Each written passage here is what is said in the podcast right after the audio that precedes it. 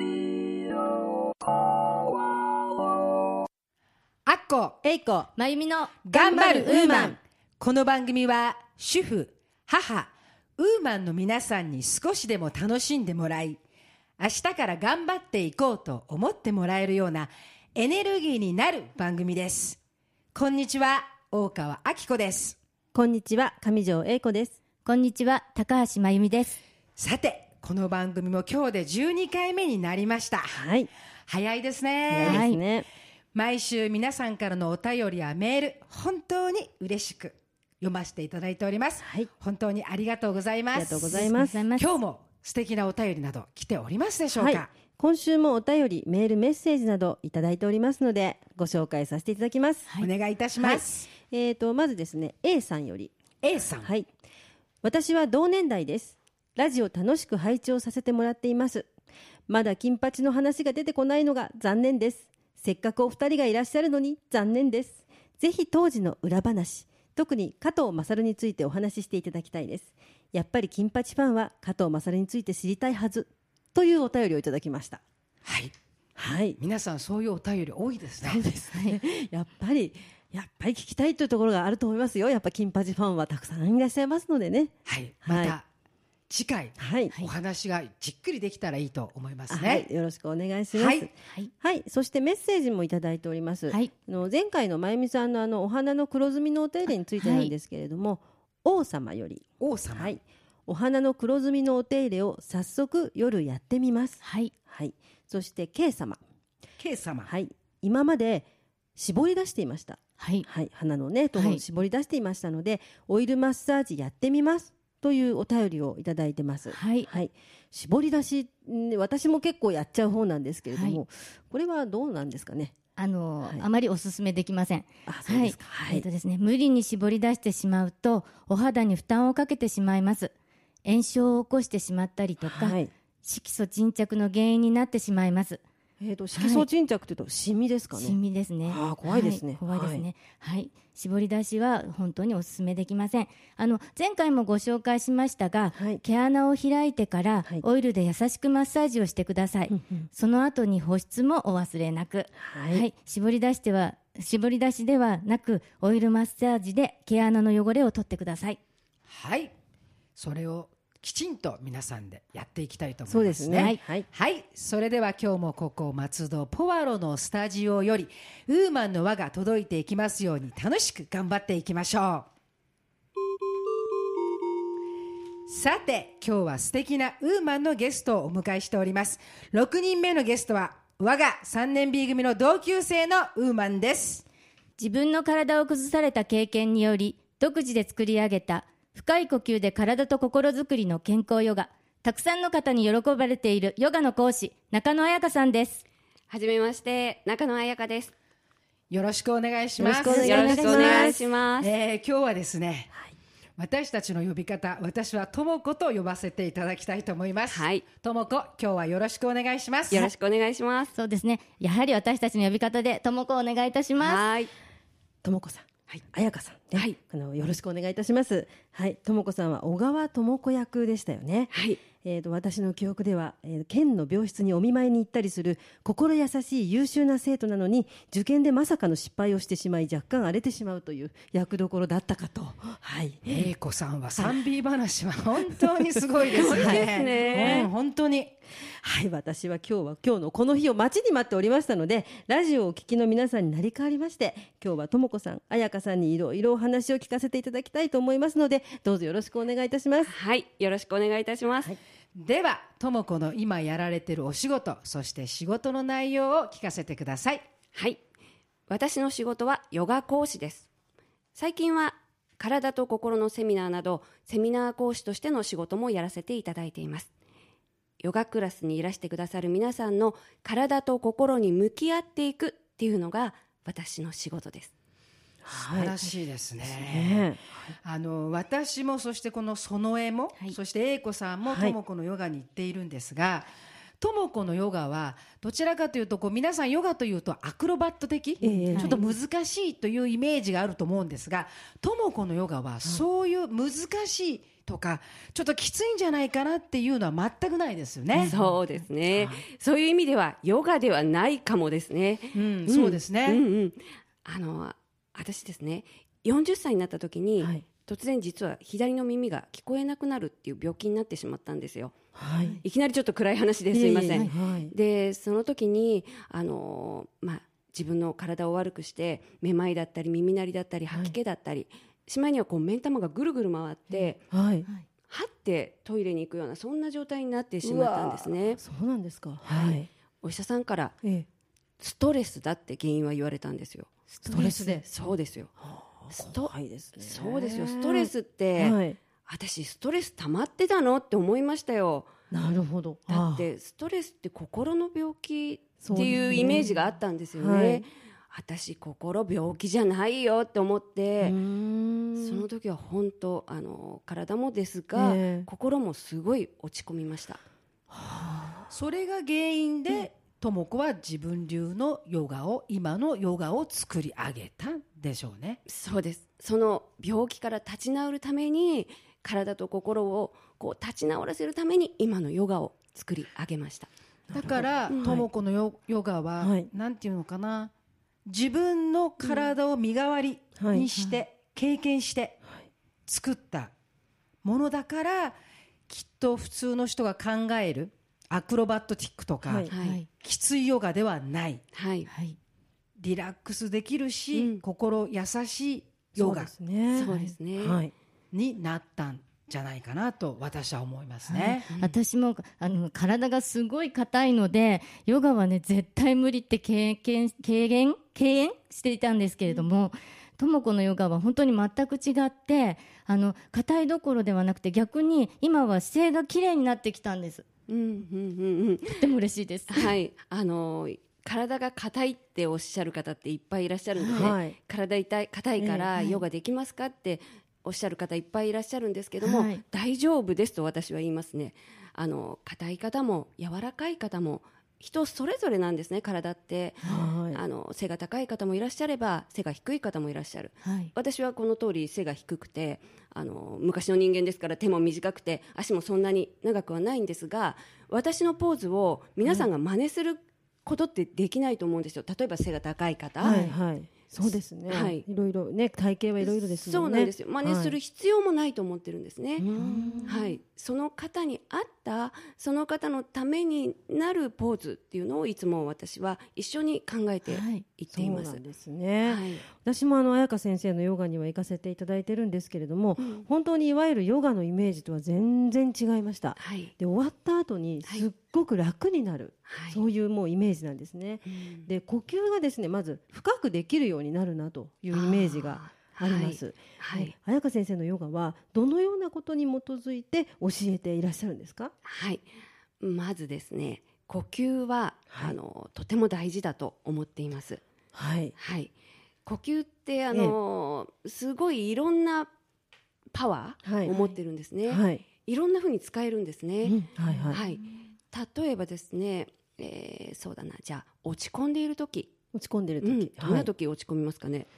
失敗した時ですね。失敗した時、はい。失敗して落ち込んでいる時、はい。その気持ちをどうにか上げたい、はい。どうにか元気になりたい。はい。っていう時に呼吸を使ってできるんです。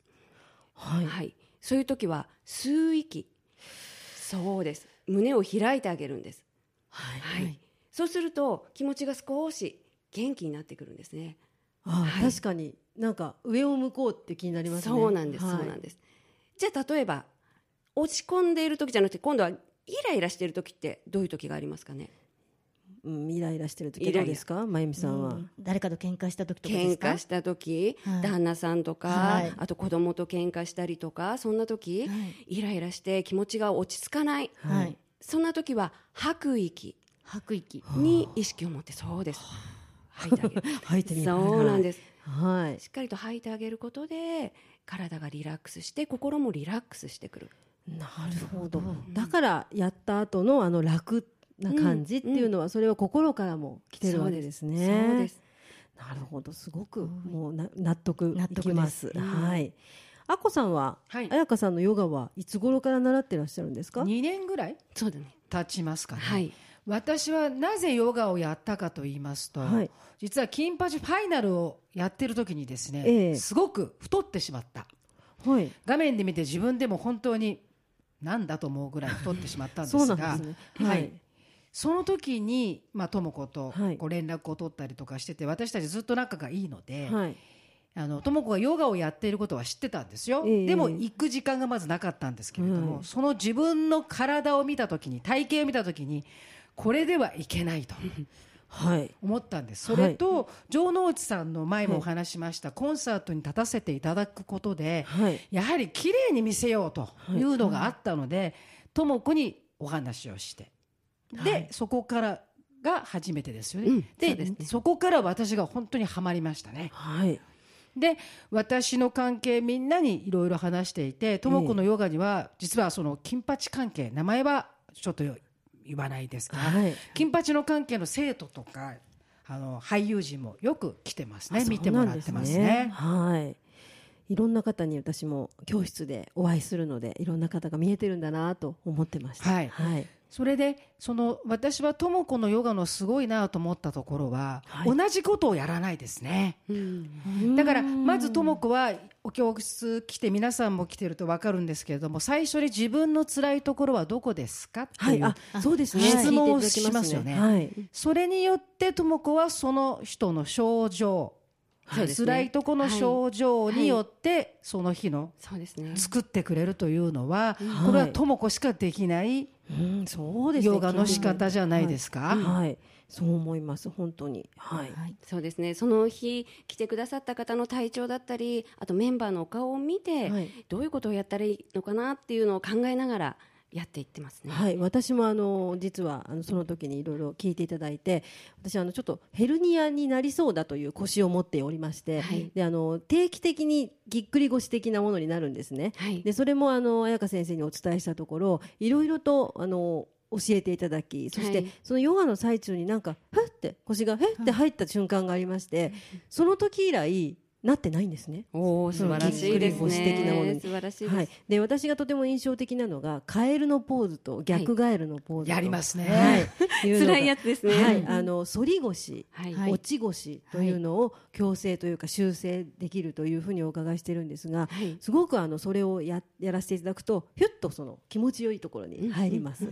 はい、はい。あれはなんで智子その反り腰とかはいあるんですか、反り腰。うん。反り腰ってこう、まあ、腰がくっと中に入っている形なんですけれどもああいう姿勢ではい。立っている方って実はすごく多いんですね私のところにいらっしゃる方で。私も最初そうだったよね。そね。れで智子に指摘されましたね、そう腰がくっと入って背中がシャキーンとしてるっていう、はい。そういう姿勢をしてるとどうしても背中だったり腰にこう、なんていうのかな痛みだったり、はい。辛さが出てきちゃうんですね、ええ。なのでそれをまずは直しましょうよ元の場所を、はい。その方のいい場所に直しましょうよっていうためにあの変える？逆変える？はいやっています。あのわなわなしてもうやってる姿は誰にも見せられないような格好なんですけれどもあれをやらせていただくと本当いい位置になんかいるな私。ここにここが私の腰って思うんですよね。うん。私もだから、私は小さい時からバレエをやってたので特にバレエの人ってその反り腰が多いですよね。多いですね。はい、で背中はい。をシャキンと今も智子が言った上を向こうとする、うんそのくせ腰は反っている、そのね。位置が素敵な位置、はい。綺麗な位置と思って立つわけですよ、私もそうでした、でもそれは確かに背中が疲れる。はい。で首も疲れてくる、はい。それを一番最初2年前智子が見た時にあこそれだと背中が疲れるでしょ、うん。ってまず智子が見たんですね、はい。でそれが反り腰、はい。でそれからずっと2年間こうやっていて私は確かに反り腰はなくなりましたね普通の位置が、でも最初は、これじゃあちょっとなんかおかしい。そう。じゃない？そう。うんっていうのが実は英子さんありましたありました。私ははい。これ？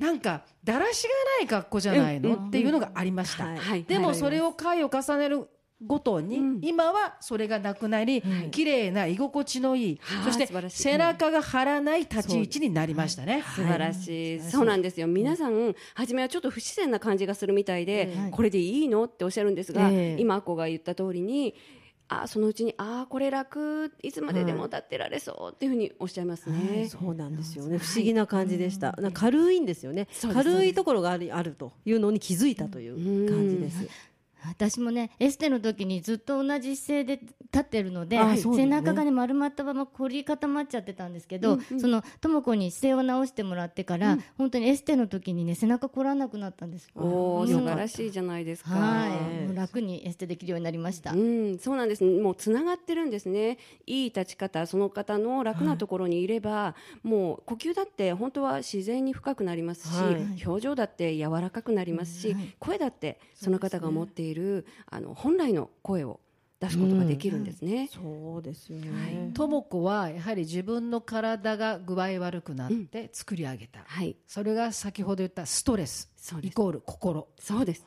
それで体験して自分で作った、やはり自分が通った道で作った人ほど私は強いものがないと先ほども言いましたが思うんですけれども、やはりとも子から見てはい、心と体ははい。一致している、一番同じだなと思いますか、思いますね。やっぱり心と体はつながっていますね。はい。心が、うん、そうだな、心が元気じゃない時って体も元気じゃない、まあ反対も言えるんですが、はい。はい。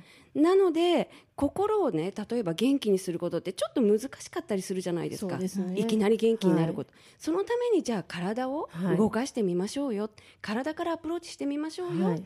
つながってるんですよっていうことを私はやってお伝えしてます。そうですね、はい。心と体本当一つなんだということはなんとなくわかります、ああいう姿勢になると本当にあの楽になるんです、うん。もう心も体も楽、はい。楽っていうのは素晴らしいなとだから一番最初にとも子がその皆さんにね、はい体調どうですか？どこが辛いとこありますか？と聞く、はい。あそこがまず最初にあそこで心が元気になれるんですね、はい。そすね。それでやっていくうちに体。そうなんですようんがね元気になって最後終わった後に全てはい。が元気にならなるはい。じゃないかなと、そうですね、あこさんはあのマッサージももう行くのやめちゃったっていう。そうですね、はい。私は正直マッサージオタクだったんですね、はい。自慢になりませんが。だけどもとも子のヨガに行くようになってからは、ええ。マッサージ行かなくなりました、マッサージで外から揉む必要がなくなったということですよね。そうですね、はい。その代わりとも子のヨガを約2時間ぐらいやった後にはマッサージの120分ぐらいコースをやった後と同じぐらいの感覚がありますね、うんそうですね。あの伸びているところは伸びると、はい。縮むところは縮むというのがすごく体に実感できてなんかいいいい感じで伸びたり縮んだりするんですよね、うんうん。あれはマッサージで上手い方にしてもらった時にたまにありますけども私も実感してます、はい。ですね、はい。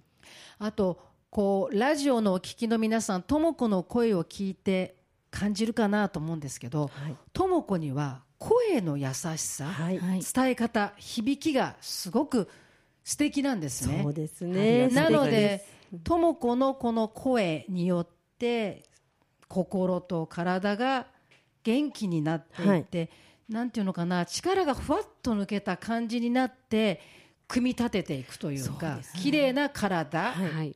になっていくんじゃないかなっていうのがあるんですけどはね。嬉しいですね。ありがとうございます、もう。お声は本当に素敵です、はいありあがとうのリラッございます。クスタイムの時にはい。とも子さんのお声を聞きながらずっと目を閉じていると本当に深い瞑想に入るというか、うん。あんな体験私もなかったですね、唯一あったのがあの座禅を組んだ時とはい。同じような、あーもっと深いかももしれないですね。はい。でそれがとっても私もす心が静かになる感じがやはりとも子さんのお声は素晴らしいです。だからあのとも子のヨガは本当にこの自分のね同期だからということではなくてですね、その心と体にこうなんていうの働きかけるはいヨガを作ってくれているんですね。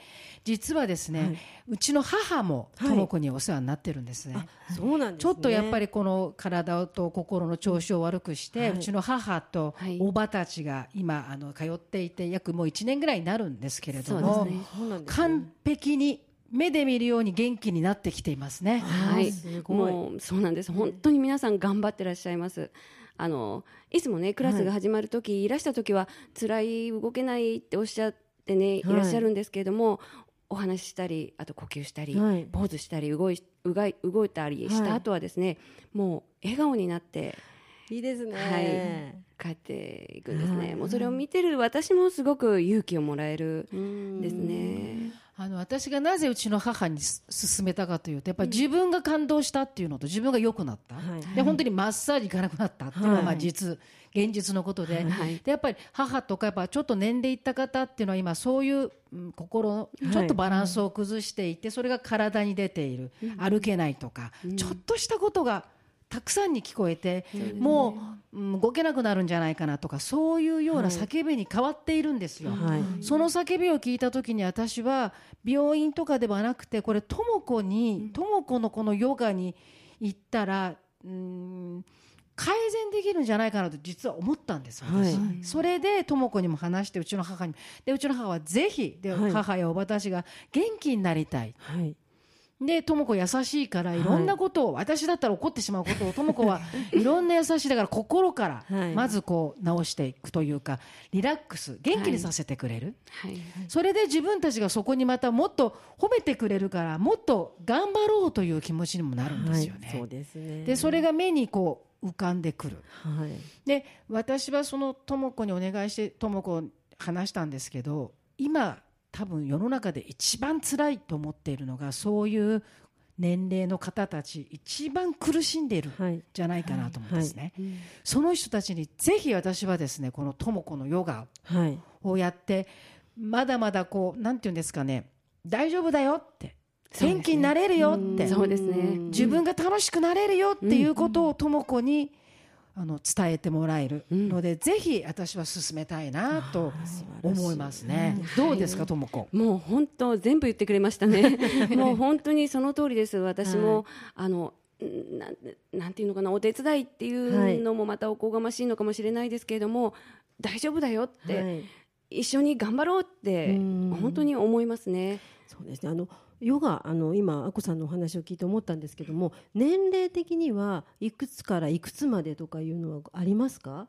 何歳か。例えば小さい子は小学生ぐらいから大丈夫とかそういうのっていうのそうですね。あの、年齢は特に問わないですね。そうなんですね、とも子の教室の生徒さんで一番上の年齢は、一番上の年齢はもしかするとうちのおばさんの82、そうだね。3とか3歳かもしれません。そうなんですそうですそうです。お元気ですね。80代で。楽しんでやってますよ。そうですか。あのみんなやはり足腰に来る、だけど足腰に来るのは自分でどうやっていいかがわからないんですよ、えうちの母とかおばとか見てても、はい。でもとも子がそれをこういう運動を家でしてくださいとか、はいうん。お母さん。はこういうことを少しやってください、おばさん。は少しこういうことですっていうだけで元気になってくるん。ですね。素晴らしいだから決して難しいこの何かをするということではないですよね。はい。そうですあのヨガを通してたくさん。の人に伝えたいことってどん。なことですかそうですねたくさん。の人にそうもう本当今言ったようなことなん。ですが、まず体の気になるところとか痛いところって多分年齢を問わず、誰にでもね多かれ少なかれあるんじゃないかなと思うんですよ。はいまずはそこに気づいてあげるといいと思います。はいそしてそれとそこの痛みやそういう嫌なところとうまく付き合ってうんいきましょうよ。で、自分の体や心とうまく付き合っていきましょうよ。それぞれに合ったやり方でっていうふうに伝えていきたいですね。素晴らしいですねそれがはいとも子の中野彩香ヨガですね。はいはい。えーあのですね実はもう一つはい時間が経ってしまうんですけど、これはですねぜひラジオのお聞きの皆さんにも一緒に聞いていただきたいんですがとも子のヨガのこの呼吸法はいすごく深くするじゃないですか、はい。私はその呼吸ってあんまりわからなかったんですがはい。生きていく中で一番大切なのが呼吸だと思いますね。そうですね。はい。はい。それをとも子はこのヨガの中にはい。入れている、うん。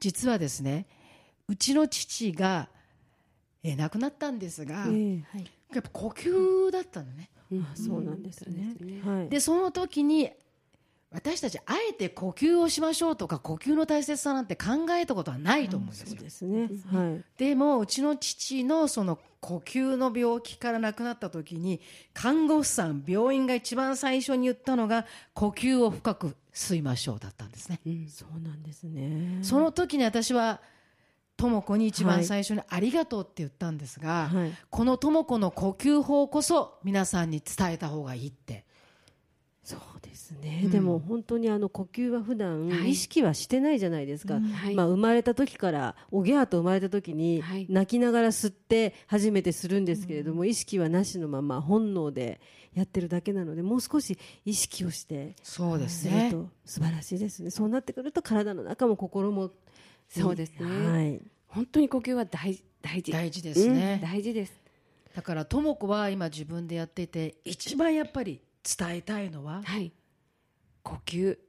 呼吸はやっぱり伝えたいですね。はい。もうねうつの人とかちょっとはい。心が疲れちゃってる人ってはい。やっぱり呼吸がうまくできてないんですよね。まあ話し始めるとすんごく あの長くなっちゃうんですが、あのまあ、吐く息が大事とかいろいろある、はい。もういくらでも話せるんですけれども、本当に呼吸っていうのをもう少し皆さんも考えていただけたらなっていうふうに思います。そうですね、えー素敵なねとも子のこの話、生きていく上でとても大切なお話をもっとたくさん聞きたいんですが、はい。あのそろそろ時間になってしまって最後になりますがとも子中野彩香さんの夢を聞かせてください。そしてとも子から見た頑張るウーマンとはどんなウーマンだということを教えていただきたいと思います。はい、えー私の夢はいろんな場所に行ってたくさんの人たちと触れ合ってそしてその方たちの少しでもこう辛い人のその方たちの笑顔のためになれたらって思っています。そして頑張るウーマンとは自分と周りの人を大切にしながらどんな時も前を向いている人です。えー素敵ですやっぱりなんかこうじんときますね、はいじんとしまし同じ同級生なんですがね、こう向き合って話するってことはあまりないから。そうですね。うん、ともこ今日はですね、はい。改めて素敵な話ともこ本当に聞かせていただきましてありがとうございました。ありがとうございますそしてこれからもこのともこの素晴らしい活動をですねどんどんどんどん伝えていっていただきたいと思います。はい。本当にありがとうございました。ありがとうございました。はい、こちらこそありがとうございました。あっこ、そのえ、英子さん、同級生の頑張るウーマンの番組で、こうやって私のやっていることを、ラジオのお聞きの皆様にお話しさせていただけたことに、本当に感謝しております。とっても楽しかったです。ありがとうございました。ありがとうございましたありがとうございましたともこさんありがとうございました今日のゲストは心と体を追求し自分の体とどう付き合うかを個々それぞれに教えてくださるヨガの講師中野彩香さんでした本当にありがとうございました。ありがとうございました。えー我が同級生ウーマンのお話はどうでしたか？はい、あのいつもあのお教室でいろいろ教わっていて確かにもうすごく呼吸のこととか体に入れていただいてるんですがお話を伺うとますますすごくその大切さですとかいろいろ深いお話が伺えて本当に良かったです。自分の体がどこにあるのが正しいか自分の体の置き方というものを頭と体心すべてから教えていただける素晴らしい先生だと思います。あのとも子の言ってることは決して難しいことは言ってないですね、はい。普通のことだから腰はどこにある、はい。頭はどこにある、はい。その私はびっくりするのはいつもとも子に頭は5キロあるんですよ。そのことを考えてやりましょうねっていう、はい。そんなの考えたことがない。はい。でも自分の体どこにあるのかな？自分の体を見てみましょうよっていう、はい。そういうヨガ。これは素晴らしいですよね、はい。本当にねはい、とも子のヨガ、本当に奥が深いなって思いますね。あ普段のね、生活がね、楽に過ごせるのって本当にいいですよね。うん。うん、私も実践していきたいと思います。はい。はい、私はこのとも子のヨガそしてとも子の生き方我が同級生の活動を尊敬して誇りに思っています。そして私たちこの30年のですねこの付き合い絆をこれからも大切に誇りに思っております、はい、本日のゲスト、中野彩香さんのヨガクラス、彩香ブレスヨガは、グループレッスン、プライベートレッスン、出張クラスもございます。詳細は、彩香先生のブログをご覧ください。アメーバブログ、彩香ブレスオブライフで検索してください。えー私と皆さん一緒にヨガをやって心からリラックスして50歳手前から心と体をきれいなそして輝いたウーマンになりましょうきっと今まで見えなかった自分の素敵さに出会えると思います頑張っているウーマンの皆さん、知りたいことや一人で悩んでいることなど、お手紙やメールでお寄せください。3人でたくさん話していきます。主婦は家族のことなどで悩みを一人で抱えていることも多いので、一人で悩まないで、こちらにぜひ送ってくださいね。ラジオポアロ頑張るウーマンでは皆様のご意見ご感想ご質問などお便りをお待ちしておりますお便り宛先は郵便番号271-0092千葉県松戸市松戸1306鈴木ビル3階 FM 松戸頑張るウーマン係までお寄せください。またメールアドレスはウーマンアットマーク FM 松戸 .com です。そしてラジオポアロで検索していただければ一番上に出るサイトが旧ボイスブログポアロのサイトです。公式ページ完成に伴いそちらには移転のお知らせが書いてありますので公式ページからのアクセスをぜひお願いいたします。Facebook ページもあります。ぜひ皆さんいいね押してくださいね。Facebook 以外にもミクシーページ Twitter などもありますのでぜひぜひご意見をお寄せください。そしてもうおなじみかもしれませんがご案内させてください。9月15日日曜日より毎週日曜日週1回の配信となりました。ぜひ皆様日曜日は頑張るウーマンの日と覚えていただいてラジオポアロにアクセスしていただけると嬉しいです。一度さらに頑張ってまいりますのでよろしくお願いいたします。はい。そしてコラーゲンプレゼントですけれども10月末日をもって締め切りとさせていただきます、はいまだありますはい。ちょっとあります。で、日にちもあります。ですかねはい、はいなので、どしどしご応募の方をまだまだお待ちしております。よろしくお願いしはい、ます。お願いします。えー次回は3人のウーマン話です。私は美と健康の調味料コラーゲンの使い方をもっともっと皆さんに分かるようにお話しします。私はそろそろ季節も冬が見えてきたということで、前回もお知らせしましたが、松戸のクリスマスイベントの続報などをさせていただきます。はい。私は乾燥も気になってきていますので、唇のケアについてお話しいたします。はい、それでは良いお時間になりましたので、今日はこれでお別れとさせていただきます。頑張るウーマンへの優しいひらがな。誰かのために祈る人。誰かのために微笑む人。それは冬を選んで咲く暖かい一輪の花。それでは皆さんまた次回を楽しみに。あっこ、えいこ、まゆみの頑張るウーマンでした。ラジオポアロ。